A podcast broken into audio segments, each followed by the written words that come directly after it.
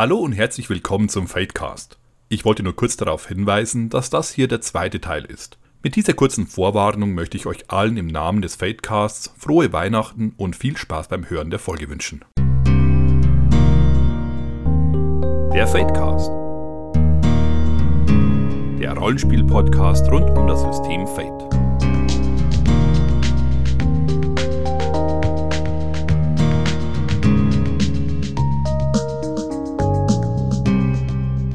Würde ich sagen, gehen wir zum zweiten Unterpunkt. Und das sind die kleinen und die großen Haken. Äh, ich fasse noch mal ganz kurz zusammen. Ähm, die Regel heißt einfach, wenn man einen Würfelwurf nicht schafft, also wenn man entweder die Schwierigkeit nicht, also, also wenn man unter die Schwierigkeit würfelt oder sogar nur auf die Schwierigkeit würfelt, dann hat man die Wahl. Entweder geht die Aktion schief oder aber man nimmt einen Erfolg mit einem Haken. Bei einem Unentschieden, also Schwierigkeit und Würfelwurf, ne, ist ähnlich, ähm, oder es ist gleich, dann muss man einen kleinen Haken nehmen. Äh, wenn man drunter ist, muss man sogar einen großen Haken nehmen. Und ja, wir können ja wieder so anfangen mit der Erfahrung. Alex, wie war so deine Erfahrung mit den, mit den Haken? Sind die, ich sage mal, präsenter in eurem Spiel? Die sind präsenter, ja. Also einfach allein eben, weil sie dieses komplette Scheitern, das meistens auch negativ immer aufgefasst worden ist von den Leuten, ähm, etwas ausgehebelt hat und eben, klar, du hast jetzt so etwas nicht erreicht, aber ähm, es gibt eine andere Möglichkeit. Also du hast, es geht weiter mit dir. Also nicht dieses typische, wie man es oftmals gehabt hat früher. Ich versuche die Tür aufzubrechen. Ich habe meinen, was auch ich immer, meinen Stärkewurf nicht geschafft. Okay, hab's nicht geschafft. Und dann, was teilweise war, dass man dann so lange den Wurf gemacht hat und dass halt dann der Spieler irgendwann angefangen hat, irgendwelche noch Mali oben und drauf zum Hauen, damit er irgendwann mal aufhört, der Spieler, weil er es einfach nicht mehr schaffen kann, so in dem Stil. Und da war es eben so, ja, du hast zwar dann die, den Wurf äh, versaut oder der, der Wurf ist gescheitert, aber die Tür ist offen. Es ist nur das Problem, dass es länger gedauert hat und dementsprechend von hinten kommen jetzt die Wachen.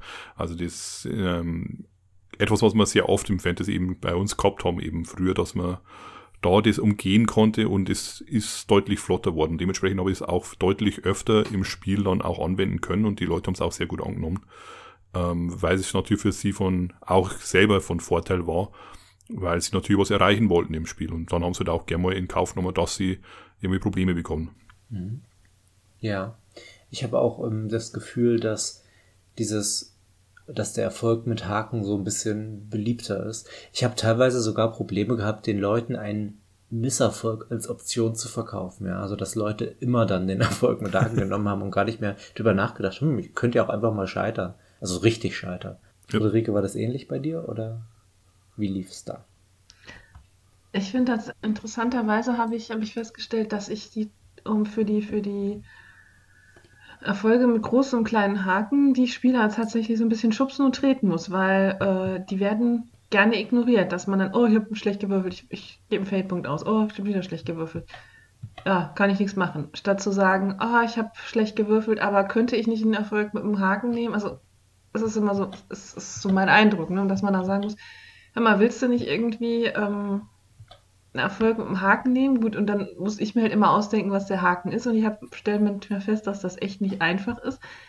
Aber äh, ich will ja, dass die Spieler es schaffen. Ich, ich spiele nicht gegen die Spieler und deswegen ähm, wundert es mich halt, dass man so selten auf diesen Mechanismus zurückgreift, weil ich meine, das ist so ein praktischer Mechanismus zu sagen, okay, ich habe schlecht gewürfelt, ich habe vielleicht auch keine Feldpunkte mehr oder ich will keinen Feldpunkt ausgeben, aber ich will diese eine Aktion jetzt schaffen, dass man sagt, okay, ich nehmen Kauf, dass dabei irgendwas Schlechtes bei rumkommt, was ja vielleicht auch für die Geschichte wieder spannend ist. Ich finde auch, äh, genau aus dem Grund mag ich auch tatsächlich die Erfolge mit Haken ziemlich ähm, uneingeschränkt. Also das ist einer der Feldmechanismen, wo ich wenig Kritik dran habe. Du hast recht, es, man muss erstmal ein Gefühl dafür entwickeln, um sich auf Anhieb so einen Haken zu überlegen können. Deswegen ist es auch, finde ich, auch total vorteilhaft, ähm, wenn man wie es immer so schön klischeehaft heißt, so einen Tisch voller Spielleiter hat. Ja, also wenn wirklich die gesamte Gruppe dann brainstormt, was jetzt als Haken cool wäre. Und auch die Unterscheidung zwischen kleinen und großen Haken finde ich nicht ganz einfach. Aber das sind, finde ich, Routine-Sachen. Und wenn die dann, wenn die drin sind, mag ich das System sehr gern. Und ich habe auch kein Problem damit, dass die Leute dann, die Leute selten einen kompletten Fehlschlag nehmen und halt lieber Erfolge mit Haken, weil, wie du sagst, ne, das sind oft wirklich interessante Sachen. Ich habe auch nur sehr selten, dass, ähm, zumindest in Gruppen, die erfahrener sind, dass, dass so Haken rauskommen wie im Kampf, du kriegst ein Stresskästchen, ja. Das ist, ähm, das kann man machen, vor allem wenn man sonst keine Ideen hat, das geht auch einmal frei, aber viel öfter haben wir halt, was weiß ich, noch ein Scherge taucht auf, ein anderer Scherge kriegt einen Bonus oder außerhalb des Kampfes halt ein komischer Situationsaspekt wird draufgelegt oder einfach irgendwas Narratives, was ja oft das Spannendste ist. Also ja, ich habe mit der Mechanik wirklich hauptsächlich positive Erfahrungen gemacht und die negativen Erfahrungen kann man sozusagen mehr oder weniger alle auf mangelnde Erfahrung schieben. Ja, ähm, was vielleicht noch interessant wäre, habt ihr noch so Ideen oder spezifische Erinnerungen für große und kleine Haken, weil ich glaube nicht, dass wir das nochmal als eigenes Thema haben. Und ich weiß, dass ähm, viele Spieler da öfter mal gefragt haben oder dass ich auch mal mit neuen Spielern öfter mal die Frage im Raum hatte, ja, was könnte denn so ein Haken sein, ja? So ein paar habe ich gerade schon angesprochen. Fallen euch auf Anhieb vielleicht noch Sachen ein, seien es jetzt wirklich spezifische Situationen, die vielleicht als Beispiel zählen oder einfach so generelle Tipps, die ihr geben könnt? Ähm, Alex? Also was natürlich immer geht, ist natürlich mit der Ausrüstung von den Spielern zu arbeiten. Stimmt. Also wenn die jetzt irgendwelche, zum Beispiel im Kampf, dass dann eben Munition ausgeht. Oder dass irgendwelche, man muss ja nicht, nicht Sachen endgültig wegnehmen oder kaputt machen, aber dass halt erst, ähm, wenn es jetzt ein modernes Setting ist, dass die Pistole dann eben irgendwelche Ladehemmungen hat und erst für den Kampf einfach nicht verwendet werden kann, sondern man muss sich erst einmal wieder hinhocken und die reparieren. Oder dass man da einfach ähm, die Sachen, die die Spieler hernehmen in dieser Situation, die in irgendeiner Weise dann für eine gewisse Zeit, ich sage es mal, unbrauchbar macht dann. Aber halt am besten, wie gesagt, nicht wegnehmen, nicht kaputt machen, sondern auf einen sich vielleicht davor überlegen, äh, die haben diese und jene Sachen, die sie öfter hernehmen, was könnte bei den Sachen passieren, dass sie dann in dieser meistens eben stressigen Situation so weit ausfallen, dass sie sich jetzt eben dann nicht ver verwendet werden können und dementsprechend andere Sachen überlegen müssen. Ja, ich über was man kaputt machen kann, sind, ähm, wie sagt man, Situationsaspekte. Also wenn, keine Ahnung, ein Spieler hat sich einen fetten Baumstamm genommen, um damit die Barbaren zu verprügeln oder so, ja. Das kann man dann, da kann man einfach den Aspekt entfernen. Genau. Oder den Situationsaspekt, genau. Ja, oder eben kleine Sachen, die halt leicht wieder ähm, eben erworben werden können. Eben zum Beispiel, dass Munition ausgeht oder dass der Dietrich abbricht oder sowas. Das sind Sachen, die kann man schnell wieder erwerben oder kann man wieder ähm, eben austauschen.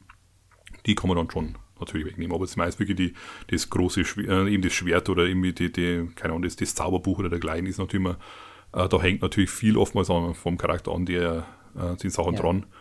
Ähm, oder kann sein, dass dran hängt und das würde ich halt dann nicht irgendwie dann kaputt machen, weil es der Würfelwurf ja. nicht geklappt hat. Ich finde, man kann es durch die Abstraktion von Fate auch durchaus auf andere Sachen ausweiten. Also ja, wenn, keine Ahnung, ein Charakter halt den Aspekt hat, dass, keine Ahnung, dass das legendäre Schwert meiner Mutter oder sowas, dann klar kann man mhm. einfach durch einen Situationsaspekt sagen, entwaffnet, ja, dann ist einerseits das Schwert erstmal weg, aber der Spieler kann den Aspekt überwinden, um sich sein Schwert zurückzuholen. Das wäre ja so eine Standardanwendung. Man, man kann das aber auch auf Aspekte ausweiten, wo das vielleicht gar nicht so naheliegend ist. Also wenn ein Spieler hat, keine Ahnung, der das mutigste Kind meines Dorfs, ja, und ähm, man dann halt einen Situationsaspekt macht, äh, verunsichert, dann heißt das auch, du benutzt bitte diesen Aspekt nicht mehr, bis du diesen ähm, Situationsaspekt überwunden hast oder bis die Szene vorbei ist, dann verschwinden solche Aspekte ja meistens sowieso. Ähm, also auch bei sowas kann man durchaus, ich sag mal, den Spieler ein bisschen entwaffnen, was seine Aspekte angeht. Ja. Friederike, hast du noch eine Idee? Also mir fällt jetzt nur in dem, äh, die, die berühmte Ladehemmung ein, die man natürlich dann einsetzen kann. Aber ansonsten, wie gesagt, da ich das so selten verwende, weil äh, da lieber Feldpunkte ausgegeben werden, statt äh, auch mal Erfolge mit großem oder kleinem Haken zu nehmen, kann ich mich jetzt auf Anhieb echt nicht an irgendeine tolle Situation oder irgendwas, wo ich sage, dass ja, da hat das gut gepasst, erinnern oder eine Idee, ähm, ja, außerhalb von, huch, noch ein ja. Gegner taucht auf oder ihr werdet doch gesehen oder irgendwie sowas. Also ich finde, man kann da tatsächlich auch sehr gut in anderen Rollenspielen wildern. Also viele Rollenspiele haben ja sowas, was weiß ich, ich denke gerade bei Splittermond an die Erfolgsgrade oder so, ja, wo dann halt wirklich steht, was passiert, wenn man so viel drüber oder so viel drunter würfelt. Da kann man sich sehr gut für ähm, Fate dran bedienen, weil meistens ist das praktisch genau dasselbe, was da drin steht. Was könnte schiefgehen, wenn man so viel falsch macht? Oder hier die ähm, oh Gott, wie heißt denn das System? Das Genesis-System, was zum Beispiel die Star Wars-Spieler, die neuen benutzen, die haben ja auch einen kompletten Mechanismus für irgendwelche Nebeneffekte. Das kann man alles auch übernehmen für ähm, irgendwelche Haken. Ja, oder so kritische Patzer-Tabellen. Also ich meine, muss nicht gerade der kritische sein, aber ähm, die sind ja in den meisten Systemen auch so gestaffelt, was weiß ich, je höher man würfelt, desto schlimmer ist es. Und man muss ja nicht zum Beispiel äh, die Zauberpatzer-Tabelle nehmen von, von was war es, äh, nicht Dark Heresy, sondern äh, Deathwatch. Wenn der Librarian halt zu viel im Warp rumgrabbelt, kann dann halt bei der 99 taucht ein Dämonenprinz ja. auf und frisst den Librarian und bei der 100 taucht der Dämonenprinz auf und frisst die ganze Schön. Gruppe. Ja, und weiter vorne gibt es dann halt so etwas nettere Dinge, die auch ja. ja, dann kann der Librarian halt dafür sorgen, dass die ja, Luft steht. Ja, also, ist jetzt vielleicht ein bisschen pubertär, aber bestimmt sympathischer als ein Dämonenprinz, der auftaucht äh, und die ganze Gruppe ja, frisst. Also so eine Tabelle müsste man dann ein bisschen umschreiben. Ähm, zum Beispiel, ja, der Dämonenprinz taucht auf und frisst die ganze Gruppe, wenn sie nicht die folgende Aufgabe für ihn erledigt oder so.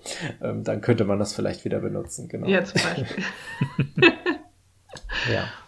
Ähm, ich hatte auch noch was, aber es ist mir gerade natürlich entfallen. Schön. Ähm, gut. Äh, dann würde ich sagen, gehen wir einfach mal weiter. Ähm, Konsequenzen sind das nächste große Thema. Und zwar, ähm, Konsequenzen selbst sind natürlich erstmal nicht unbedingt ein, Scheitern, sondern erstmal nur, ja, eine Konsequenz halt. Aber ich finde, weshalb ich drauf gekommen bin oder wes weshalb das für mich zu dem Thema gehört, ist der Punkt, dass man sich eine Konsequenz selber aussucht. Und da stehen Spieler ja auch wieder vor der Entscheidung, nehmen sie was, was gerade so gut passt, ja, oder was spannend ist, was schon mal zwei verschiedene Sachen sind, oder nehmen sie was, was möglichst wenig stört. Und ähm, das finde ich ist eine, ja, das ist praktisch genau diese, diese entscheidende Frage, wo dann dieser Fail-Forward-Gedanke, also dieser Gedanke, dass ein Nachteil im Spiel hilft dem Spiel trotzdem weiter, wo der wieder ins Spiel kommt. Ähm, wählen eure Spieler denn ihre eigenen Konsequenzen? Das wäre die erste Frage. Friederike, wie ist das bei dir? Ja, eigentlich, also meistens schon, ne? Dass, also, dass man sagt, ja, was weiß ich, ich bin blöd gefallen und deswegen habe ich mein Handgelenk verstaut oder äh, irgendwas hat einen am Kopf getroffen. Also ja, gerade halt in, in, sag ich mal, physischen Konflikten ist das ja auch recht einfach, ne? dass man sagt irgendwie, dass man sich da auch hochsteigern äh, kann und zum, also nicht, dass das der Spieler sagt, so, das ist jetzt so und ähm, dass man vielleicht auch sagt, oh, die Konsequenz ist jetzt aber nicht so schwer, wie sie halt sein sollte, aber es ist meistens in Absprache mit, mit der Gruppe, dass man halt so einen Vorschlag macht, so ja. wäre es jetzt nicht passend, wenn die Waffe fallen gelassen wird und eine Kugel löst sich oder also ne, also das ist meistens so eine, so eine Gruppenentscheidung. Mit, mhm. mit einer macht einen Vorschlag und der Spieler sagt dann, nee, finde ich doof oder finde ich gut und dann wird es halt aufgeschrieben. Das ist bei uns tatsächlich ähnlich. Äh, bei dir auch, Alex? Bei mir kommt es sehr stark auf den jeweiligen Spieler drauf an. Also ich habe welche, die sind da sehr engagiert dabei, dass die da eben auch selber da eben das ausnutzen, dass sie da mitentscheiden können. Und andere schauen immer erstmal den Spielleiter mit großen Augen an, sind der, du musst mir sagen, was jetzt passiert. Mhm. Also da, und je nachdem, nach Situation, äh, wenn es jetzt einfach gerade wirklich dann vorangehen soll, dann kann es sein, dass ich einfach schnell entscheide oder immer einfach die Zeit hat und sage, okay, ähm, entscheid mal du, was würdest du jetzt denn da in der Situation am äh, sinnvollsten empfinden oder was ist das, was du jetzt glaubst, was da jetzt die Konsequenz daraus sein könnte. Wenn man sich da ein bisschen die Zeit nehmen kann, dann kann man da auch solche Spieler ein bisschen damit mit einbinden, aber äh, wenn es mitten im Kampf ist und es ist halt jetzt nichts Großartiges, dann äh, mache ich meistens dann doch für die Spieler, damit es einfach weitergeht. Ja. Ja, ich finde, da spricht auch nichts dagegen, ne? weil halt, das ist ja auch wieder so ein, wieder mal so ein kleiner, äh, oder so, ein, so, ein, so eine kleine Dissonanz im System. Die Konflikte in Fate sind darauf angelegt, länger zu laufen, also über viele Austausche hinweg. Austausche ist immer noch ein schreckliches Wort in der Mehrzahl. Ähm, also die wenigsten Konflikte sind nach drei Runden vorbei. Ich sage jetzt einfach Runden. Ähm, und das ist bei Design, ne? die sollen halt spannend sein, die sollen auch viele taktische Entscheidungen enthalten, aber das führt halt auch dazu, dass man ähm, ständig irgendwelche Konsequenzen verteilt. Und wie das, wie das oft bei solchen Sachen ist, wenn man es ständig machen muss, verliert so ein bisschen das Besondere. Und ja, dann hat man halt öfter mal eine Schürfwunde oder öfter mal einen gebrochenen Arm oder ähm, ja, irgendeine Fleischwunde. Fleischwunde ist, finde ich, für immer so das absolute Standardbeispiel. Ähm, ja, genau, ist auch meine Erfahrung. Kann man dann öfter schneller durchgehen, aber wir machen das meistens auch schon die Spieler, die dann halt irgendwas nehmen. Ja. Ähm, was vielleicht interessant in diesem Kontext noch ist, ich habe als ähm, Spielleitung die Erfahrung gemacht, dass ich gerne mal vergesse, die Konsequenzen einzusetzen. Also man bekommt ja auch ähm, als Spielleitung, wenn man ein, eine Konsequenz bei einem Spieler verursacht, bekommt man einen freien Einsatz für die Konsequenz. Und umgekehrt bekommen auch Spieler, die bei einem NSC eine Konsequenz verursachen, einen freien Einsatz für diese Konsequenz. Und ich hatte teilweise das Gefühl, ich vergesse das aus dem Grund, nämlich, dass sich das oft ähm, ein bisschen cheap anfühlt. Und damit meine ich nicht cheap im Sinne von, keine Ahnung, es ist, ähm, es ist sozusagen ein unfairer Vorteil oder so, sondern auf der Handlungsebene cheap, ja. Also, ja, ich verstehe, warum ich einen Vorteil gegen einen Gegner bekomme, wenn ich ihm eine Fleischwunde zugefügt habe. Das macht auch Sinn. Aber dadurch, dass es halt so viele Konsequenzen im Kampf gibt, ist das, finde ich, eine der Sachen, wo für mich sehr deutlich wird, dass Fate-Kämpfe oder Konflikte öfter mal zu sehr mit Zahlen und Addieren umgehen. Also es ist einfach noch so eine, in den allermeisten Situationen ist es einfach eine weitere Quelle, um eine Plus 2 zu kriegen. Und halt nicht wirklich diese Idee, haha, ich benutze seine Fleischwunde, um, ähm, damit er schlechter reagieren kann oder was auch immer. Also das, das kommt vor, aber es ist selten und dafür kriegt man dann, finde ich, zu viele freie Einsätze für Konsequenzen. Das ist zumindest so meine Erfahrung. Ja, ich überlasse das auch gern lieber den Spielern, dass sie das bei einem eher mächtigeren NSC dann so einsetzen können, dass sie dann eben diese, dieses, ähm, wo sie dann Sachen aufschichten und dann kommt der große, eben dieser große Showdown oder eben dieser große Schlag gegen den NSC, weil sie da verschiedene Sachen zusammenschmeißen und dann kommt wieder, ah, wir haben ja noch die, diesen Einsatz da hier und wir haben ja noch den Aspekt, den können wir auch noch reizen. Ähm, Finde ich einfach bei, auf der Seite der Spieler recht schön, weil man da immer wieder merkt, wie sie dann eben fiebern und überlegen, was können sie jetzt noch eben äh, zusammenbinden zum großen Schlag. Und wenn ich jetzt da anfangen würde, bei einem Spieler, ähm, das da mehrere Sachen anzuwenden, vielleicht ab und zu mal, dass, äh, ja, dass ich da schon die Konsequenz einsetze. Vor allem, wenn der bisher recht glimpflich davon gekommen ist. Aber ansonsten habe ich ja normalerweise den Gegner eh schon zu etwas angelegt, dass er eine gewisse Herausforderung bieten soll. Und dann ähm, mache ich lieber diese Herausforderung an sich als Gegner und nicht noch zusätzlich mit diesen freien Einsätzen.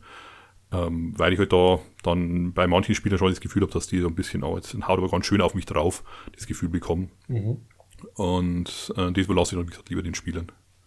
Ja, interessant. Vielleicht, ne, vielleicht liegt es auch ein bisschen daran, dass man praktisch einen Aspekt einsetzt, der auf einem anderen Charakterbogen steht, also nicht so präsent auf dem Tisch ist. Also für den Spieler ist er schon präsent, ne, aber es ist halt nichts, was vor mir auf meinen NSC Daten liegt und es ist auch nichts, was als Situationsaspekt gerade in der, in der Mitte des Spieltischs liegt.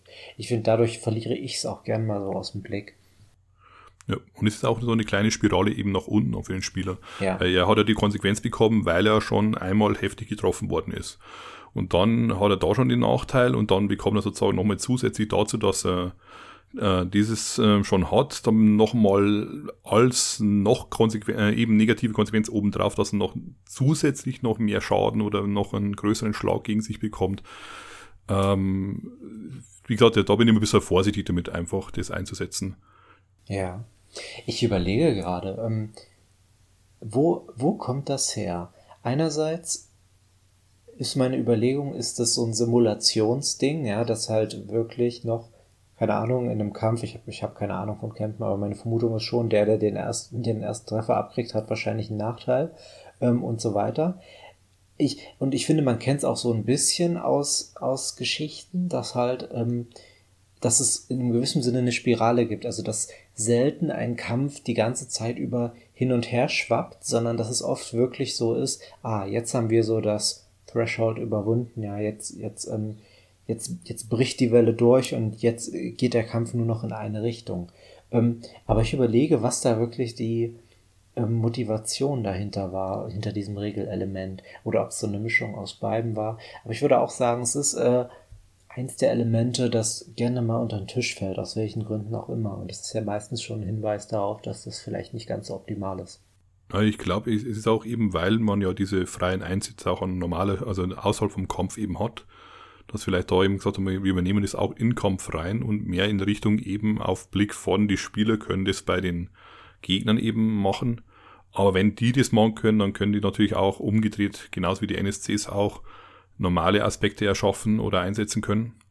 Ähm, ist natürlich auch wieder dieses Wechselspiel. Nur hast du natürlich das Problem, dass im normalen Spiel die NSCs selten irgendwelche auf irgendwelche Aspekte jetzt würfeln, aber im Kampf hast du sehr stark diesen Austausch zwischen NSCs und SCs.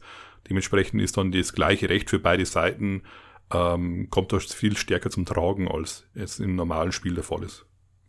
Ja, stimmt.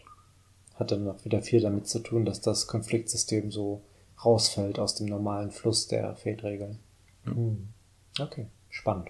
Ähm, ja, das letzte Thema auf unserer Liste, das letzte Teilthema ist das Reizen. Und ähm, wir haben schon vor der Aufnahme kurz geredet, ist es eigentlich ein Scheitern?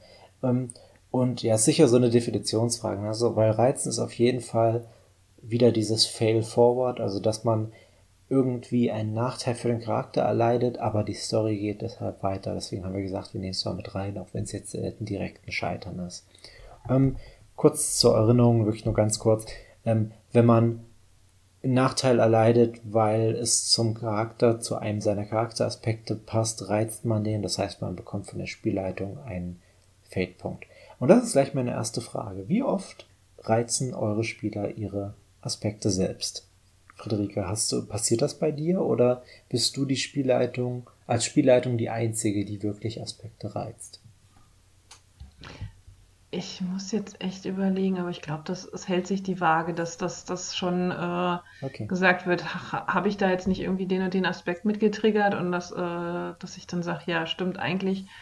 Äh, oder das, was, was leider selten ist, obwohl ähm, das, das, das habe ich inzwischen übernommen, dass man Roll20 halt alle Charakteraspekte für alle Spieler sichtbar hat, damit halt auch andere Spieler sagen können, hey, aber das passt doch super zum Charakteraspekt XY ja. von dem Charakter. Ich finde, da sollte äh, er oder sie einen Fade-Punkt für bekommen.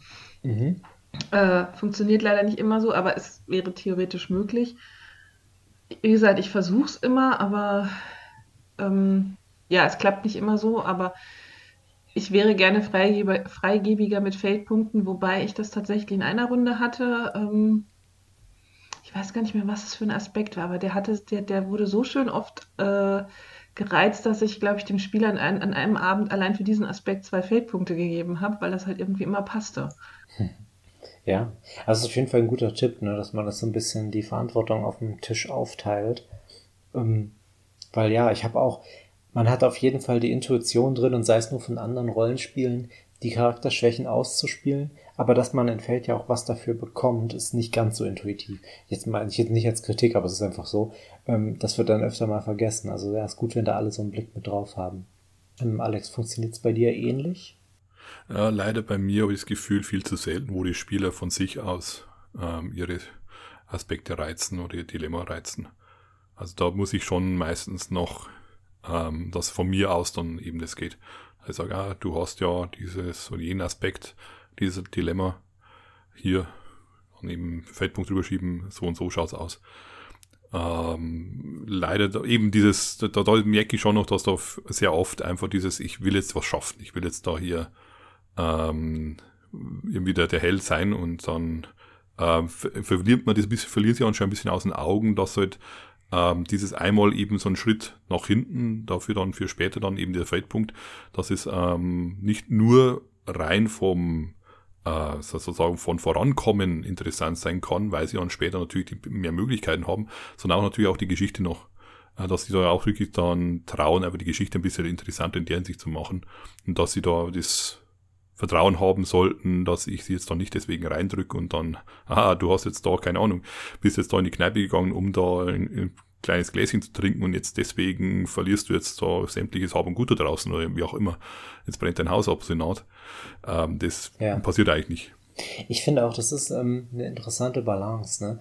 Ähm, ich habe durchaus so ein bisschen die Erfahrung gemacht, äh, man neigt, also ich, ich neige zu beiden. Manchmal neige ich dazu, Sachen durchzuwinken, wo mir dann im Nachhinein einfällt, okay, wenn wir ehrlich sind, war das kein handfester Nachteil. Also, keine Ahnung, sowas wie, man macht einen, dummen Kommentar in irgendeinem Gespräch und der Gesprächskartenpartner ist ein bisschen wütend. Ja, vielleicht hat er sogar einen Situationsaspekt, aber eigentlich ist klar, dass der nicht mehr ins Spiel kommen wird oder so.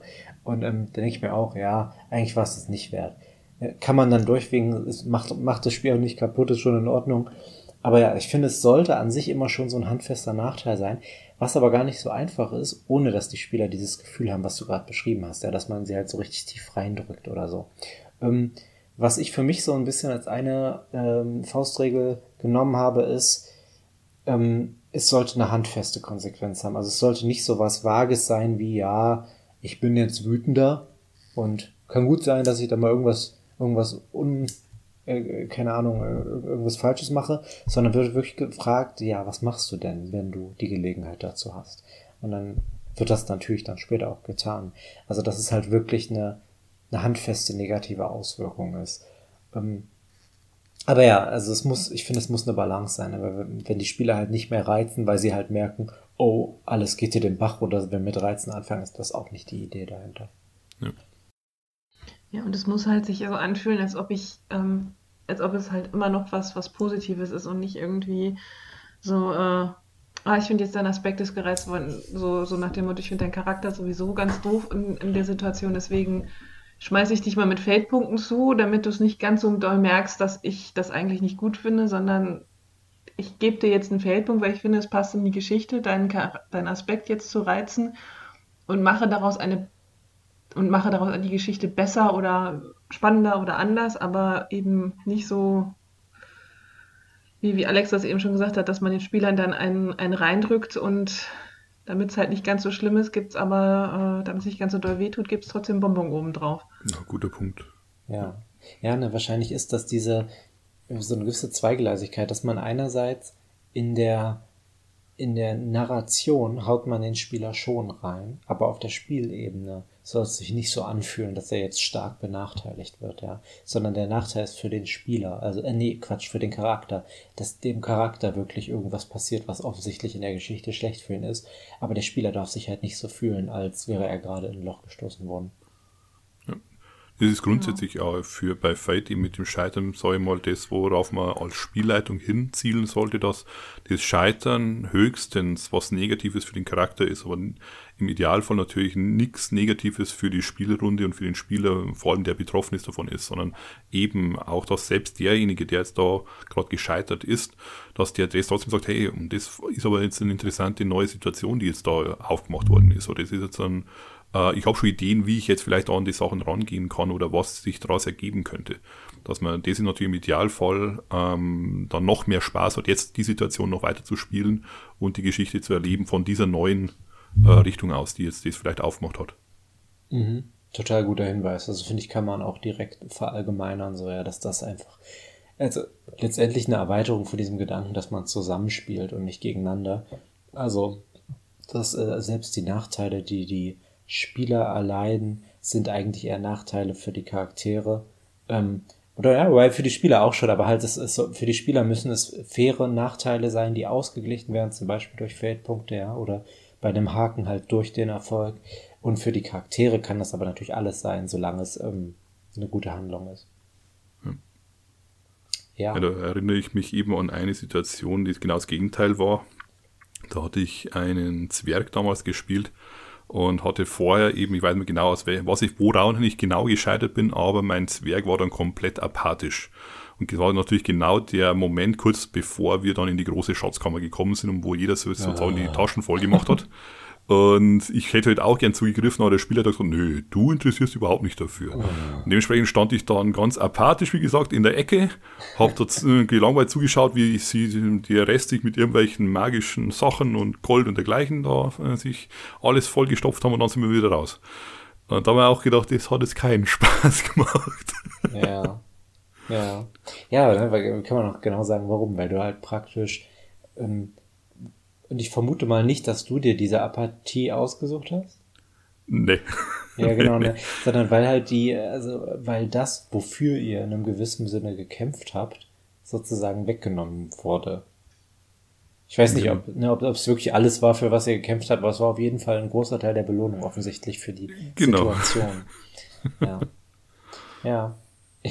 Ich, das ist, Wobei, nee, das ist total relevant für das Thema. Ich habe auch eine Anekdote. Ich habe, habe ich glaube ich schon mal erzählt, ich war früher einer dieser Spielleiter, die liebend gerne sch schreckliche Twists gemacht haben, ja. Wo dann halt wirklich, und heute kann ich direkt sagen, es war wirklich so schlecht, wie es jetzt klingt, ähm, wo wirklich eigentlich alles, was die Spieler irgendwie rausgefunden oder erreicht haben, irgendwie total zunichte gemacht wurde. Einfach nur, damit ich als Spielleiter oder als möchtegern Autor der Story sozusagen seine seine überraschende Wendung gekriegt hat. Ähm, es ist zum Glück schon länger her, aber meine Fresse habe ich da schlechte Reaktionen für bekommen, also berechtigterweise. Also ja, ist auch so ein Moment, wo ich aus dem Scheitern gelernt habe. ja, sollte man nicht tun. Ja, ich finde aber Reizen generell ist nicht ohne Grund einer der Mechanismen, der in Fate immer wieder so als großer Pluspunkt genannt wird. Also ich habe schon das Gefühl, das Reizen funktioniert prinzipiell schon gut, ist ein sehr gut durchdachter Mechanismus. Ähm, und ja, finde ich total klasse. Das finde ich auch ein großer Teil der Identität von Fate, wodurch halt auch das Scheitern für mich bei Fate so wichtig ist. Und ich finde auch tatsächlich, das Reizen ist einer der Mechanismen, den man klassischen Spielern vergleichsweise gut nahebringen kann. Das ist zwar schon so, ja, die müssen eine Schwelle überwinden, aber da kommt man relativ, vielleicht nicht leicht drüber, aber man merkt genau, wenn sie diese Schwelle überwunden haben, sind sie so ein bisschen in Fate angekommen. Weil ähm, das Reizen ist halt wirklich der Unterschied zwischen oh, meine, mein, ich, ich, ne, ich sag jetzt mal bewusst, oh, mein Meister erwartet, dass ich meine Nachteile ausspiele und oh, wenn ich meine Nachteile ausspiele, gibt mir die Spielleitung was und ich habe was davon. Das kann echt so ein total toller Aha-Moment sein, der auch direkt diese Unterschiede im, im, im Regeldesign absolut deutlich macht und spürbar macht. Ja. Genau. Okay. Ich mache mal kurz ein paar Beobachtungen zu der Diskussion, die wir jetzt hatten, zu diesen vier Unterthemen. Ich finde, ähm, obwohl wir ja alle sehr unterschiedliche Gruppen- und Spielerfahrungen haben und auch jetzt bei diesen einzelnen Punkten sehr unterschiedliche Erfahrungen haben, man kann das absolut nicht verallgemeinern. Also man kann nicht sagen, dass, was weiß ich, ja, Alex relativ frische Gruppe, wenn ich mich erinnere, oder relativ ja. klassisch orientierte Gruppe, dass die prinzipiell alle große Probleme mit, mit diesen mit diesen Sachen hätten. Ich glaube, das wäre wahrscheinlich zu verallgemeinert, ja. Aber man könnte auch nicht sagen, dass unsere Gruppen alles davon gut hinkriegen würden. Also ich habe das Gefühl, das ist echt eine wahnsinnig individuelle Sache und auch von Regel zu Regel. Das ist so mein Eindruck. Ja, stimmt, ja. Ja, finde ich spannend. dass es äh, irgendwie scheinbar nicht die eine große Idee gibt, die sich bei Fate so durchgängig durchzieht, dass man wenn man sie einmal verstanden hat, dass dann alles einwandfrei läuft oder so. Ja. Okay. Ähm, jetzt haben wir noch einen großen interessanten Themenpunkt, nämlich die Abgrenzung zu anderen Rollenspielen, also wie andere Rollenspiele das im Vergleich zu Fate machen. Und ähm, ich würde sagen, wir fangen mal historisch ganz früh an und gehen nochmal zurück zu klassischen Rollenspielen. Also vor allem natürlich D&D, aber wir können auch Shadowrun nehmen, das ist ja auch äh, bis auf jetzt die neuesten Entwicklungen in den letzten zwei, drei Editionen, sehr klassisch gewesen immer. Und ähm, sagen wir mal einfach so, meine Wahrnehmung wäre die, dass das Scheitern wirklich daraus entsteht, dass dir etwas, was du tun wolltest, nicht gelingt. Und das hat die, ja, die, die logischen Konsequenzen, die oft ziemlich, ziemlich schlimm sind. Und ähm, aber ich habe trotzdem Gefühl, dass das, das Gefühl, dass das nicht zwangsweise was Schlechtes sein muss. Aber es erzeugt natürlich ein ganz anderes Spielgefühl. Ähm, meine Frage an der Stelle wäre, äh, Frederik, ich, ich fange mal bei dir an. Ähm, hast du schon mal so richtig klassisch Rollen gespielt? Ich vermute mal schon, haben ja die meisten Leute, aber wie seid ihr da mit dem Scheitern klargekommen? Hattet ihr auch mal so komplette Partykills oder waren die Leute öfter mal frustriert? Oder habt ihr dann versucht, was ja gerade in Deutschland habe ich so das Gefühl, viele Leute versuchen, das Scheitern zu minimieren, die Frustration zu minimieren. Also wie läuft das vielleicht auch im Vergleich mit Fate bei, bei euch so, wenn ihr klassischer spielt oder wenn ihr früher klassischer gespielt habt? Oh, dass ich klassisch gespielt habe, das ist sehr lange her. Ich äh, gehöre ja zu den wenigen Menschen, die nicht mit DSA angefangen haben, sondern mit ja. AD&D. Also auch klassisch, ähm, würde ich sagen. Sehr klassisch. Ja, natürlich ist das sehr klassisch, ne? aber es ist halt, ich, ich, ich äh, wollte nur ja. sagen, damit begann meine Rollenspielkarriere. ich kann mich nicht daran erinnern, dass, da, dass es da so Situationen gab. Also Total Party Kill habe ich tatsächlich noch nie erlebt. Äh, Partial Party Kill durchaus schon. Ich, also, ich erinnere mich bei AD&D mal an eine Situation, dass, äh, dass ich halt gesagt habe, okay, NSCs sind bei null, Hit äh, null äh, Trefferpunkten sind sie tot, während es natürlich für die SCs weitergeht. Dann wird ja wieder runter, noch runtergezählt und es gibt noch so und so viel Minus-Hitpoints. Äh, Hitpoints dass mir dann von einem Spieler halt vorgeworfen wurde, ja, das sei ja irgendwie so ein bisschen gecheatet. Also ich weiß nicht, ich hatte das Gefühl, er fühlt sich um sein Scheitern betrogen oder so. Also das war eine etwas merkwürdige Situation, wo ich, wo ich gesagt habe, ich habe es aber kommuniziert, aber ähm, weil ich dachte, ich meine, ich mache es für euch einfacher. Der Gegner ist halt, äh, ist jetzt weg und ihr könnt jetzt weitermachen und ähm, ja, hat, hat irgendwie nicht geklappt mit der Gruppe. Und ich, Spannend. Das, hm. Kannst, hast du heute eine Idee, woran es lag? Oder also ne, wir können nur mutmaßen, aber. Nee, er hat, er erkannte das halt so, dass das anders ist und war dann halt, ähm, äh, hat dann halt gesagt, ich finde das nicht okay, dass das so ist und ähm, ich war halt der Meinung, ich hätte das kommuniziert. War vielleicht auch also ein Missverständnis. Aber ich fand es halt komisch, weil ich dachte halt, ne, was, warum beschwerst du dich denn? Das ist doch was Positives. Und dann äh, dass, dass ihr es halt geschafft habt. Nein, ich, äh, das geht nicht. Und ähm, ich hätte dann noch viel mehr rausholen können und ich hätte den da noch gerne befragt nach irgendwas und so weiter. Und ich hatte halt diese Möglichkeiten gar nicht in Betracht gezogen. Für mich war das halt so, ihr geht da rein, ihr haut den um und dann fertig. Ja. Ja, ne, so ein bisschen das, ähm, dadurch, dass man die Möglichkeit des Scheiterns wegnimmt, nimmt man wahrscheinlich auch einen Teil der Agency weg, vielleicht so ein bisschen. Also, ne, dass ähm, zumindest das, genau, was man wahrscheinlich wegnimmt, ist so diese, das Risiko, dass der Spieler vielleicht freiwillig eingeht. Ich, ich kann mir jetzt mal vorstellen, dass in der Situation echt eher so eine Kommunikationssache war, ein Missverständnis, aber, aber das finde ich ist ein interessanter Gedanke, dass halt auch in der Möglichkeit des Scheiterns, in dem Risiko, was man freiwillig eingeht, eine gewisse Agency liegt. Ja, mit Sicherheit. Also, ähm, ja, es war halt insgesamt eine blöde Situation. Ähm, ja. Mir fällt ein, bei Shadowrun gab es halt mal so eine Situation, äh, zumindest, ich, ich denke mal, die gab es in späteren Iterationen auch noch. Bei Shadowrun 3 gab es ja dieses, das muss ich überlegen, Hand des Schicksals oder Hand Gottes, ist schon so lange her. Also auf jeden Fall die Möglichkeit, wenn man halt diese, diese, diesen äh, Trefferpunkte-Level erreicht hat, wo der Charakter eigentlich stirbt, kann man ein einziges Mal alle Karma-Punkte, wenn ich mich richtig erinnere, verbrennen mhm. und startet nochmal neu und quasi ist dann quasi den Tod von der Schippe gesprungen. Und äh, das wurde mir halt für meinen ersten Charakter auch angeboten. Also wir hatten dann, das war ein richtig schwieriges Abenteuer und äh, ich, ich glaube, das gehörte zum, zur, zur Harlequin-Kampagne. Und der Spieler hat dann so, ja, du kannst jetzt das ausgeben. Und irgendwie dachte ich so, nee, das passt. Also erstens fand ich es dramatischer, dass, dass, dass äh, der Charakter an dieser Stelle halt äh, stirbt. Und auf der anderen Seite ich gebe es zu, ich wollte ihn loswerden. Das war halt, ich, ja, ich, also ich, ich, das war halt mein allererster Shadowrun-Charakter. Ich habe sie nicht selbst gebaut, ich habe sie halt äh, mehr oder weniger fertig bekommen und ähm, ich habe halt auch später erst an diese, der so ein bisschen rumgeschraubt und das passte für mich alles nicht. Und ich dachte, okay, wenn ich den jetzt irgendwie, jetzt habe ich eine Möglichkeit zu sagen, ähm, ich schicke diesen Charakter weg, beziehungsweise ich, ich lasse sie sterben und kann mir dann einen Charakter selber neu bauen. Und zwar das, was ich selber haben will. Ich meine, das, was ich danach haben wollte, ist nicht rausgekommen beim Bauen, aber ähm, ich habe mit dem, hab mich mit dem neuen Charakter wesentlich wohler gefühlt. Mhm.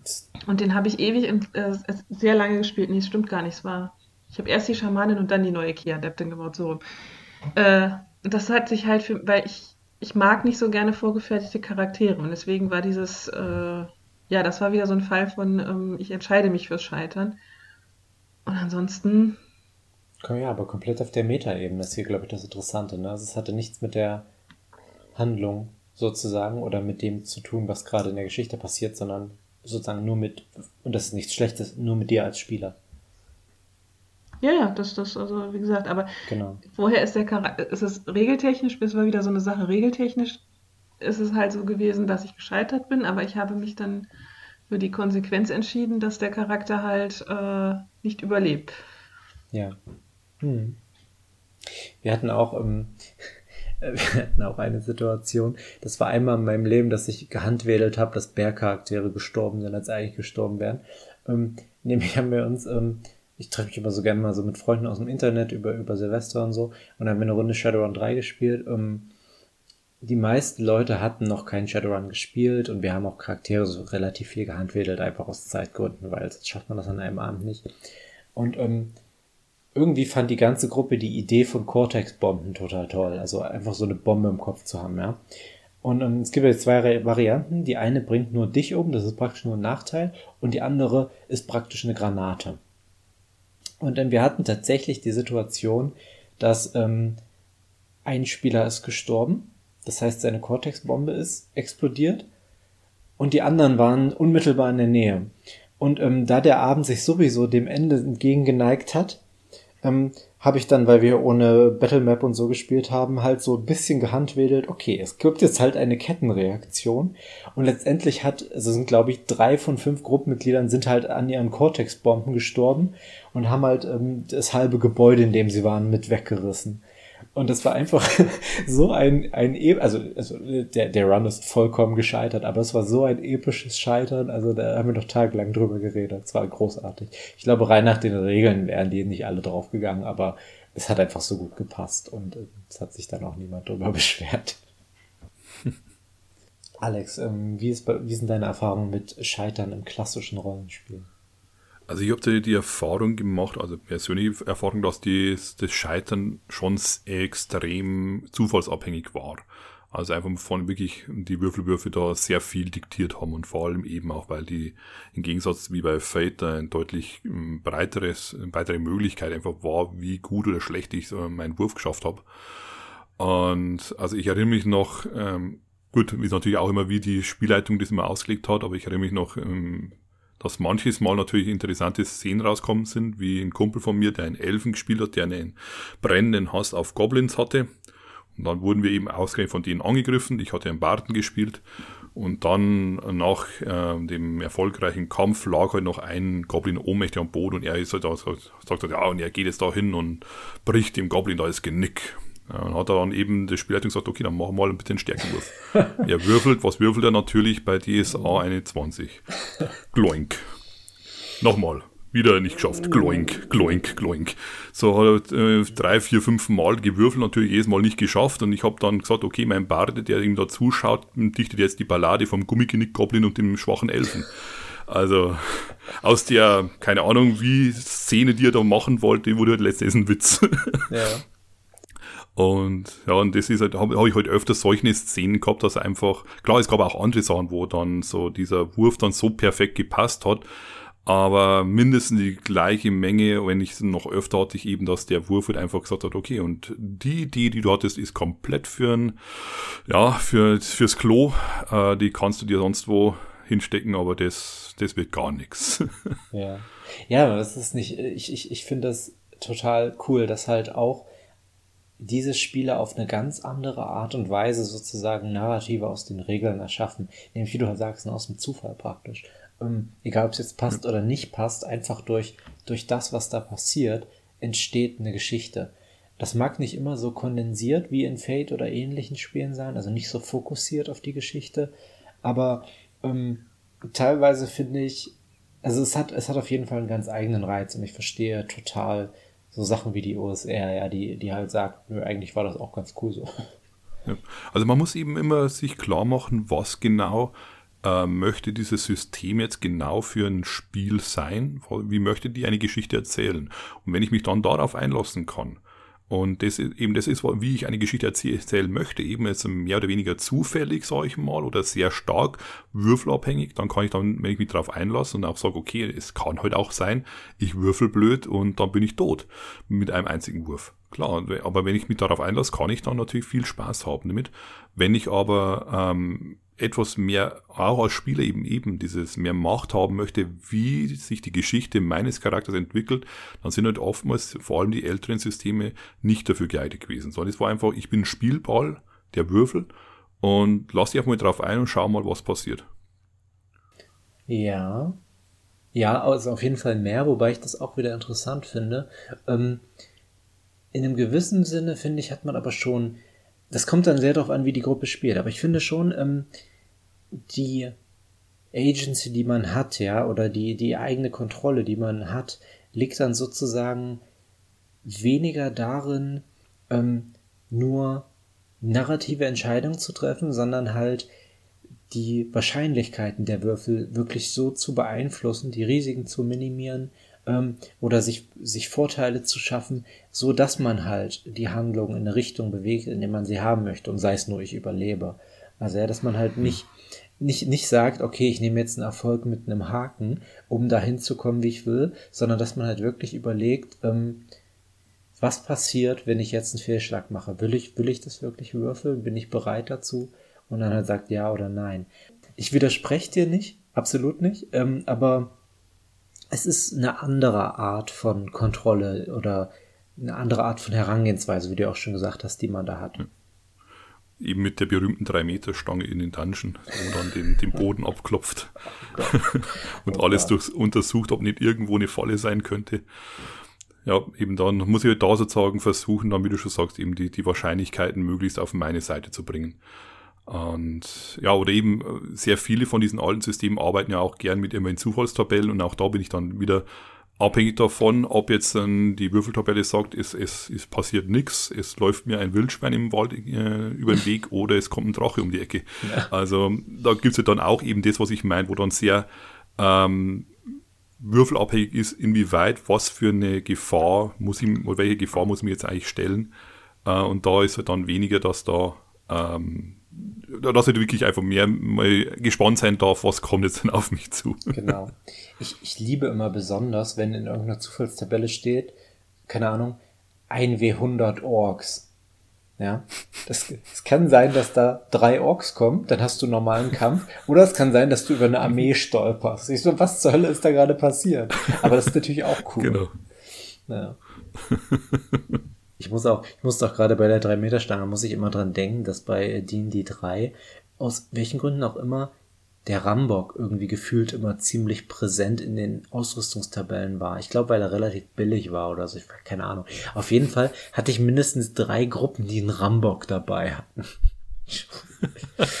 ja, naja. Gut. Ähm, wir machen, wir machen einen Sprung in, ich hatte noch rausgesucht, bevor wir zu modernen Erzählsystem kommen, Cthulhu immer ganz interessant, ja, wo man praktisch, um seine Fertigkeiten zu steigern, erstmal scheitern musste. Also immer wenn man berichtigt mich, ich bin kein aktiver Cthulhu-Spieler, ich habe nur mal Cthulhu Tech gespielt, wo das glaube ich recht ähnlich war, aber Punkt war auf jeden Fall, wenn man scheitert, konnte man ein Kreuz neben die Fertigkeit machen, also wenn man in der Probe gescheitert ist, und dann konnte man es später irgendwie steigern. So lief das ja, ne? Ähm, also ich glaube, mindestens war das auch eine Möglichkeit. Bin mir nicht sicher, ob sie die einzige war, aber ich, ja. ich erinnere mich dunkel dran. Ist lang her, wo ich es gespielt habe. Okay, ja. Also sagen wir eine von mehreren auf jeden Fall. Genau. Ähm, was haltet ihr denn von sowas? Also, dass es wirklich heißt, damit sich der Charakter verbessert, muss er erst scheitern. Ich muss gerade an unsere Anekdoten und, und äh, unsere Lebenswege von vorher denken, ähm, von, vom Anfang der Folge oder da das jetzt eine Doppelfolge wird, vom Anfang der letzten Folge, ähm, muss ich gerade dran denken, dass wir gesagt haben, von wegen, ja, so alles, was wir erlebt haben, ist irgendwie so ein, eine, eine Stufe auf unserem Weg gewesen. Was haltet ihr von solchen Systemen, die das simulieren? Also, dass man wächst aus den schlechten Erfahrungen. Neuere Systeme haben das ja auch. Wir kommen noch zu PBTA, wo es ja auch, wo man auch Erfahrung dafür kriegt, wenn man einen Wurf ver vermasselt. Also ich finde es super, eben weil auch tatsächlich im echten Leben natürlich, wenn ich weiß, so geht schon mal nicht, habe ich ja was daraus gelernt. Und vor allem bei äh, Systemen wie jetzt Xulu war ja, wenn ich mich richtig erinnere, ein Prozent.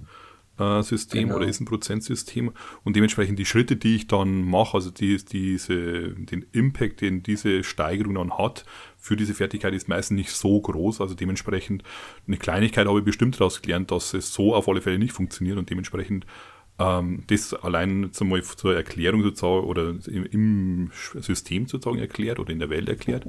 Und auch ähm, so für den Spieler ist natürlich auch schön, dass er wenigstens da was Positives mitnimmt. Äh, weil es, man hat ja bloß ein einziges Kreuz, das man da in diesem Abenteuer machen kann, auch wenn man jetzt 20 Mal den Wurf versaut hat, man hat trotzdem bloß ein Kreuz, wenn mich richtig erinnert. Aber ich habe wenigstens etwas Positives mitgenommen. Und nicht so in Art, jedes Mal durch Scheitern bin ich jetzt da auf alle Fälle weiterkommen, sondern ähm, da in dem Fall, wo man doch häufig auf Sachen gewürfelt hat, ähm, am Ende des Tages habe ich vielleicht diesen Wurf kein einziges Mal geschafft, aber ich kann steigen und habe vielleicht beim nächsten Mal, dann schaffe ich ihn noch eher. Mhm.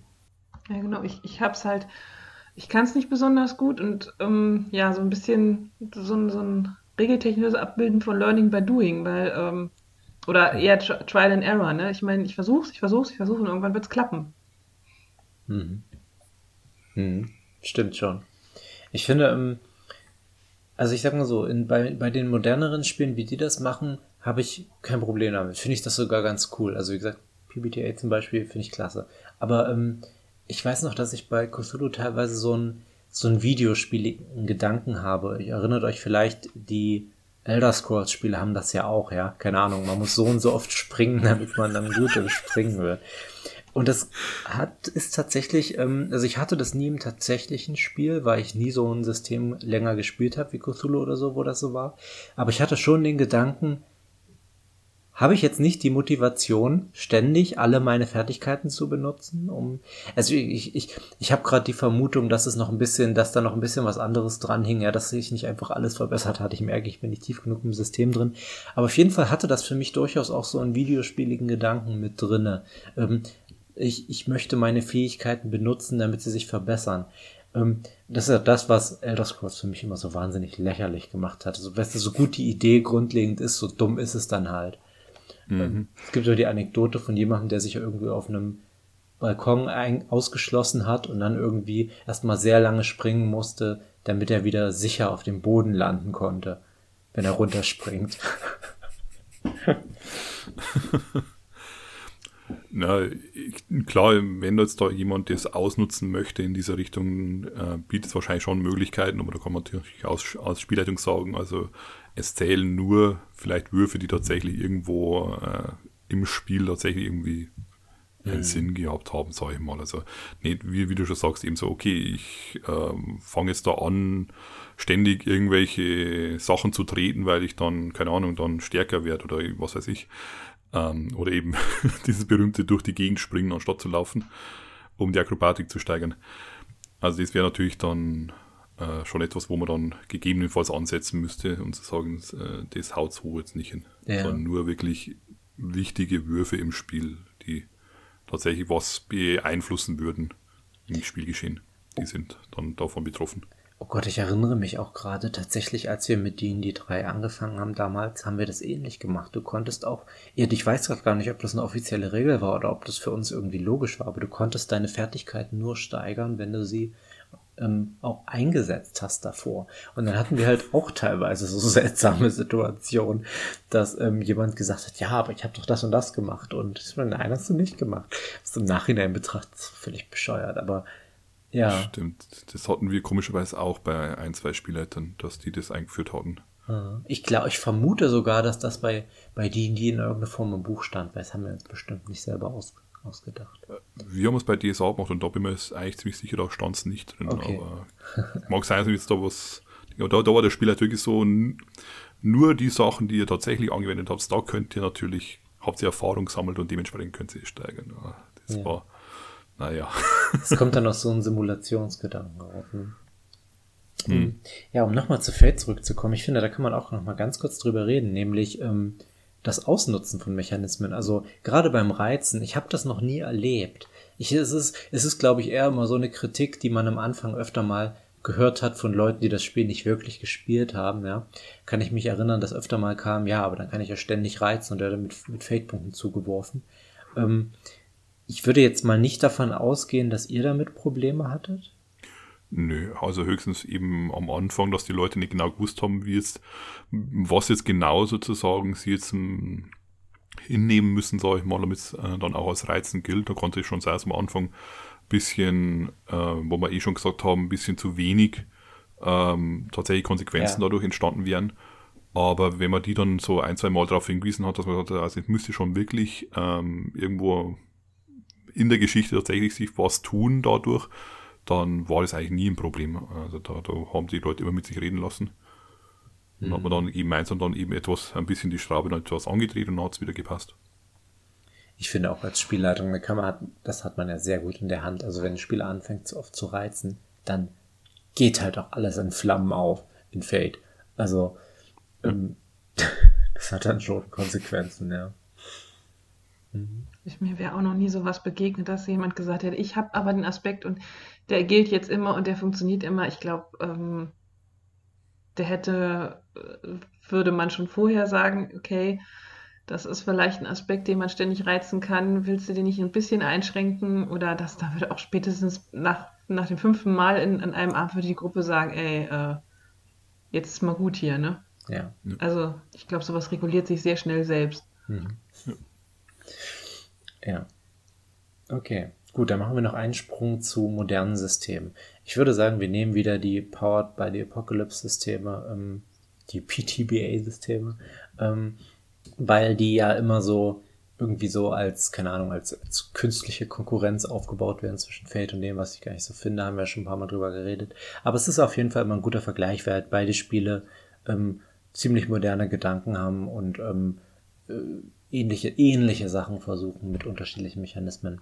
Ähm, Gerade schon gesagt, einmal, oder wir haben vorhin schon gesagt, ein Scheitern ist darin, wenn man bei PBTA zu niedrig würfelt, ähm, erleidet man, entweder macht der, macht die, die Spielleitung oder wie auch immer sie im entsprechenden Spiel heißt, macht halt dann einen Move, also kann, kann einem sozusagen in einem gewissen Sinne so einen Haken aufzwängen oder man wählt das halt selber. Das hängt dann so ein bisschen vom, vom Spiel ab. Aber auf jeden Fall, es passiert halt immer was. Das ist so eine ganz grundlegende Idee von diesem Spiel. Und was halt vorhin auch schon gesagt wurde, man kriegt dann auch Erfahrung. Ähm, wie ist, wie ist eure Erfahrung? Ihr, ihr, habt euch da ja auch mal so ein bisschen in die Richtung versucht, zumindest Friederike, glaube ich, ne? Ähm, wie funktioniert es für euch besser als die Haken und die, die kleinen und großen Haken? Oder wie frage ich mir lieber so, was ist anders im Gefühl als bei Fate? Ähm, es funktioniert anders, weil du keine Ausweichmöglichkeit hast. Mhm. Das ist ja, wie ich vorhin gesagt habe, ne, bei Fate kannst du sagen, okay, ich, ich würfel neu, ich gebe einen Fate-Punkt aus, ich, dann, bis ich plus zwei kriege. Und damit kannst du den Haken teilweise umgehen. Und bei, bei PBTA-Systemen kannst du das halt nicht. Du würfelst und du hast diese Abstufung, du hast dieses gar nicht geschafft, du hast ja dieses, das ist eher, das ist auch eher das mit dieses 7 bis 9. Das ist halt eher der Erfolg mit Haken, weil du hast es geschafft, aber es passiert noch etwas oder du hast es geschafft und du hast das erreicht, was du wolltest. Und ähm, das ist halt, also zumindest jetzt bei Monster Hearts bin ich davon ausgehe, weil ich das halt am, am häufigsten spiele, es löst halt immer einen Hard Move aus. Das heißt, also es löst immer einen Spielleiter-Move aus und äh, ja, und das, das, das, äh, gerade weil man halt schon so im Erzählen drin ist, ich meine, das einfach, dann, dann, dann ist das Feld es einmal viel leichter. Ne? Ich meine, das Einfachste ist, kleine, keine Ahnung, der äh, Charakter versucht Turn Someone anzuwürfeln auf einen anderen Charakter, es geht schief. Ja, du hast dich gerade total blamiert vor äh, deinem, deinem äh, heißgeliebten Schwarm und äh, irgendwie hat jetzt gerade die ganze Schule mitgekriegt, dass du auf ihn oder sie stehst. Mhm. Das ist halt, also das ist halt, glaube ich, auch da die ja sehr, sehr fokussiert auch vom Setting her sind, ist das viel einfacher. Oder bei Monster of the Week, du hast es nicht geschafft, das Monster greift dich an. Ja. Also das da, dadurch ähm, empfinde ich diesen Mechanismus tatsächlich als einfacher, also zumindest als Spielleiter. Und ähm, gerade bei Monster Hearts habe ich je nach Gruppe auch schon die Erfahrung gemacht, du freust dich halt auch drauf, wenn die Spieler mal äh, schlecht würfeln, weil dann hast du auch was zu tun. Weil wenn du eine Gruppe hast, die sich wirklich, ähm, die von selbst sagt, ich will jetzt würfeln ich, und ähm, ich will jetzt das und das machen mit meinem Charakter und du musst ja nicht sagen, das schaffst du, das schaffst du nicht, das, das, diese Proben gibt's ja gar nicht, sondern ähm, wenn, die, wenn du die Geschichte laufen lassen kannst, dann bist du, also das, dann musst du nichts machen. Und ich hatte auch schon eine Runde, da habe ich mich dann echt gefreut, wenn die auch mal ihre Würfel äh, nicht geschafft habe, weil ich dachte, ja, endlich kann ich was machen. Was kann ich machen? Oh, ich kann ihnen jetzt irgendwas in den Weg legen. Und das wird ja auch erwartet vom, vom Spielleiter. Das ist ja, ich weiß, klar, ich krieg, die, krieg den, den Erfahrungspunkt, damit es nicht ganz so weh tut, wie ich vorhin schon sagte, das, dann kriege ich dann ein Pflaster drauf. Aber ich weiß, es passiert auch noch was. Aber das wird immer irgendwie wieder für eine gute Story sorgen. Mhm. Ich finde das eine sehr präzise Beobachtung, weil das ist wieder dieser Punkt, den hatten wir sicher auch schon ein, zwei Mal im Podcast dass es bei PBTA wirklich sehr punktgenau darauf geht, eine bestimmte Story zu erzählen. Und ich glaube, Fate lässt da noch ein bisschen mehr Entscheidungsfreiheit. Ja, da kann man auch öfter mal eine Entscheidung treffen, die vielleicht gar nicht so einwandfrei in die Story passt, aber die halt in den eigenen Augen zum Charakter oder wirklich auch einfach zum Spieler passt, wo man halt sagt, ja, ich möchte das jetzt aber nicht. Ja, ich möchte nicht, dass mein Charakter jetzt gerade scheitert, obwohl es das wäre, was für die Geschichte eigentlich ziemlich passend wäre. Ähm, ich, und ich gebe dir auch recht, dass es äh, bei PBTA dadurch einfacher ist und zugänglicher, weil halt einfach klarer ist, was Sache ist. Mhm. Ja. Äh, Alex, hast du das schon mal gespielt? Ich, ich weiß es gerade gar nicht mehr. Nee, leider nicht. Ich habe ähm, okay. so zwei, drei Systeme mir mal durchgelesen, eben natürlich Dungeon World, aber auch eben das, ähm, habe ich auch vergessen, World Wrestling, glaube ich heißt es. Äh, dieses Wrestling-Ding, wo auch eben auf äh, Powered by the Apocalypse auf baut. Und ich fand das System wirklich sehr interessant. Ich würde es gerne mal, mal ausprobieren, aber mir hat, ich habe auch schon mal ein Angebot da vom, von online äh, den gekriegt, aber ich, ich bin leider noch nicht dazu gekommen. Ja. Zeit ist zur Zeit weg. Ich habe auch ein Déjà-vu, ich habe dich, glaube ich, schon mindestens zweimal gefragt, entschuldige. Äh, kein Problem. Ich ja. glaube, die Hörer haben es auch schon vergessen, wie die Antwort war. Ja, wir nehmen auch schon ziemlich lange auf, ja. Okay. Aber ja, ähm, Genau, äh, finde ich auf jeden Fall interessant. Ich bin mir auch sicher, es gibt noch genügend andere ähm, moderne Rollenspiele, die das anders machen. Ähm, wenn euch welche einfallen, schreibt sie uns ruhig mal in die Kommentare ähm, und wie ihr vielleicht den Vergleich zu Fate seht, weil ich würde uns langsam mal Richtung Ende des Podcasts zu bewegen. ähm, wie gesagt, also mir Ich hätte tatsächlich. Okay. Nein, das ist, das ist in Ordnung. Das, das schaffen wir jetzt auch noch. Ja, ich hätte tatsächlich noch zwei Beispiele. Also das eine ist, ähm, also was ich einen schönen Mechanismus finde, um, um Scheitern zu simulieren, ist, sind halt die Entscheidungskarten von Itras B, wo man halt Stimmt. halt dieses halt äh, Ja und, Ja aber, Nein und, Nein aber und der Konflikt eskaliert. Mhm. Wo man halt dann auch, äh, wenn man diesen Konflikt halt auflösen will, eben äh, diesen, das Zufall, den Zufallsmechanismus über, über äh, Karten abbildet. Und diese Karten sind halt, äh, also nur die Konfliktkarten, nicht die mit den anderen äh, Geschichten, die sind halt auch super für so, wenn man sagt, man, man, man macht so ein reines Erzählspiel. Also wir haben das öfters äh, vor ein paar Jahren in unserer äh, Mädelsrunde gemacht dass wir halt gesagt haben, okay, wir wissen, was wir jeder, jeder spielen will, wir framen gemeinsam die Szenen und wenn wir halt an eine Stelle kommen, wo wir sagen, da müsste jetzt mal irgendwie was passieren oder wir können uns nicht entscheiden, dann nehmen wir eben diese Entscheidungskarten. Und das ist halt immer, war halt immer sehr spannend, weil man, weil das halt auch wieder das, das, das den, den Zufall zurückgebracht hat, weil sonst hätten wir einfach um uns Geschichten erzählen können am Tisch. Hm. Ich hatte tatsächlich auch, ich hatte den Gedanken tatsächlich auch, als ich die Karten mir das erste Mal angeguckt habe, so auch mein Gedanke, kann man wunderbar benutzen, um irgendwelche Geschichten interaktiv zu erzählen. Ne? Ja. Und ich meine, wenn man vom Scheitern spricht, darf man ein Spiel nicht, ein modernes Erzählspiel nicht, äh, darf man da nicht vergessen, und zwar Fiasco, wo ja, okay. das Scheitern eingebaut ist. Also ein Spiel, bei dem es, da geht es darum, den Charakter scheitern zu lassen. Weil Fiasco habe ich früher den Leuten immer beschrieben, wenn sie wissen wollten, was, was mache ich denn da? Bei Fiasco geht es darum, den Charakter in die Scheiße zu reiten. Und zwar richtig. Und ich habe irgendwann, also man hat ja diese, diesen Mechanismus mit den weißen und schwarzen Würfeln, also wenn ich die meine Szene selber erzähle, bestimmen die anderen den Ausgang und ich bekomme einen äh, entsprechend einen Würfel oder ich lasse die anderen erzählen und bestimme selber den Ausgang und bekomme entsprechend den Würfel. Mhm. Und am Schluss wird halt geguckt, ob man mehr weiße oder mehr schwarze Würfel hat. Und irgendwann habe ich es tatsächlich mal geschafft, dass mein Charakter nur weiße Würfel hatte. Das heißt, das bestmögliche Ergebnis für ihn ist absolut nicht gescheitert. Und ich fand das irgendwie ein bisschen langweilig. Also ich meine, ich habe ihm dann zwar ein, ein ähm, sehr unsympathisches äh, Happy End erzählt, also dass er halt irgendwann, äh, also dass er zwar das ganze Geld hatte und dann irgendwie die, die, die Frau, die, die, also den, den anderen Spielercharakter, den er geheiratet hatte, die hat, den hat er dann irgendwann äh, abgeschoben gegen ein jüngeres Modell ausgetauscht sozusagen. Also der war echt nicht nett. Ähm, aber irgendwie, es macht halt einfach mehr Spaß, den Charakter scheitern zu lassen, ihm im Scheitern zuzugucken. Und äh, ja, das. Äh, mhm. Also, wenn ihr ein Spiel sucht, bei dem ihr nur scheitern könnt und dabei noch eine coole Geschichte erlebt, äh, dann ist Fiasco euer Spiel. Ich finde auch, das Interessante ist ja, ne, durch die Anzahl der Würfel, die in der Mitte des Tisches liegen, ist ja auch von vornherein klar, wie viele Szenen scheitern werden und wie viele Szenen eher positiv ausgehen werden. Das heißt, die Frage ist nicht, ob man scheitert, sondern nur wer wann scheitert. Und das ist, finde ich, auch nochmal eine ganz andere Herangehensweise, weil bei den Systemen, wie die wir es jetzt genannt haben, ist es immer ein Zufallseffekt ähm, gewesen. Oh, Traspin nicht, da hast du auch, sage ich mal, nur eine gewisse Anzahl an Karten. Ja, also früher oder später kommt das Scheitern auch. Aber ähm, bei Fiasco ist halt total klar, so und so viele Szenen werden schlecht ausgehen. Und dann ist halt die Frage, was willst du? Möchtest du, dass diese Szene schlecht ausgeht oder eine andere? Und das ist natürlich auch noch eine ganz andere Art und Weise daran zu gehen, ja. Ja, ich hatte auch bei Fiasco tatsächlich immer mehr Spaß, wenn ich gesagt habe, okay, ich erzähle die Geschichte und ihr bestimmt das den Ausgang. Mhm. Aber erstens, weil ich meistens auch eine gute Idee hatte und weil ich halt dachte, okay, ähm, das ist halt spannender, was, was, was, äh, welches Ende finden die anderen Spieler halt für meine Idee vorher.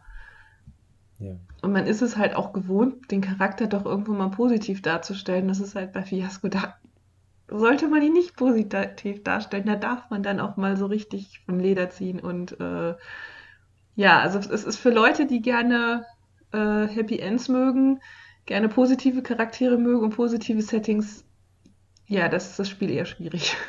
Hm. Ja, ich habe auch das Gefühl, Spiele, die so mit dem Scheitern arbeiten, neigen dazu, sowas zu haben. Also ich meine, bei Monster Hearts muss ich auch dran denken. Das meine Erfahrung ist auch total, das neigt auch total zu Arschlochcharakteren. Mir ist auch noch eins eingefallen, was wir eigentlich auch noch nennen müssen, nämlich Dread ne, mit dem Jenga-Turm. Also da ist nämlich dann die Entscheidung oft, scheitere ich jetzt oder riskiere ich, dass mein Charakter komplett stirbt oder komplett aus dem Spiel entfernt wird.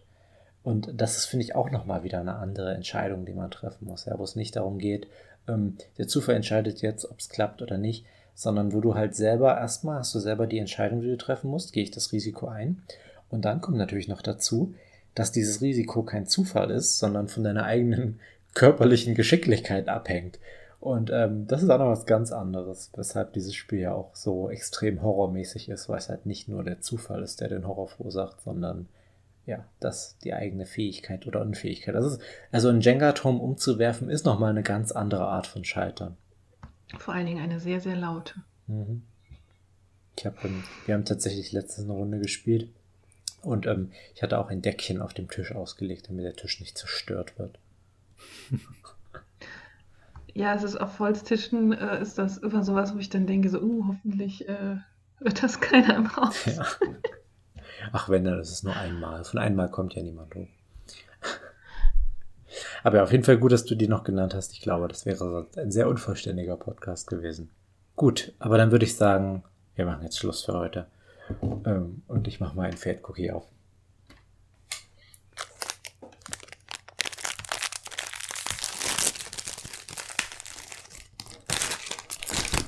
Okay. Wenn du die Absicht hast, dich zu erneuern, tu es jeden Tag. Na. Also, man kann jeden Tag aus seinen Fehlern lernen und sich verbessern. genau. Ja, also ich fand das sehr schön und sehr umfassend und ähm, vielen Dank euch beiden. Ähm, und natürlich auch vielen Dank an unsere Hörer. Also ich kann mir vorstellen, dass das eine Folge ist, wo Kommentare sehr interessant werden. Also wirklich, wie ihr mit Scheitern umgeht, was eure Erfahrungen sind. Ähm, bin gespannt, ob wir da was kriegen. Und äh, vielen Dank fürs Zuhören und dann bis zum nächsten Mal. Tschüss. Tschüss.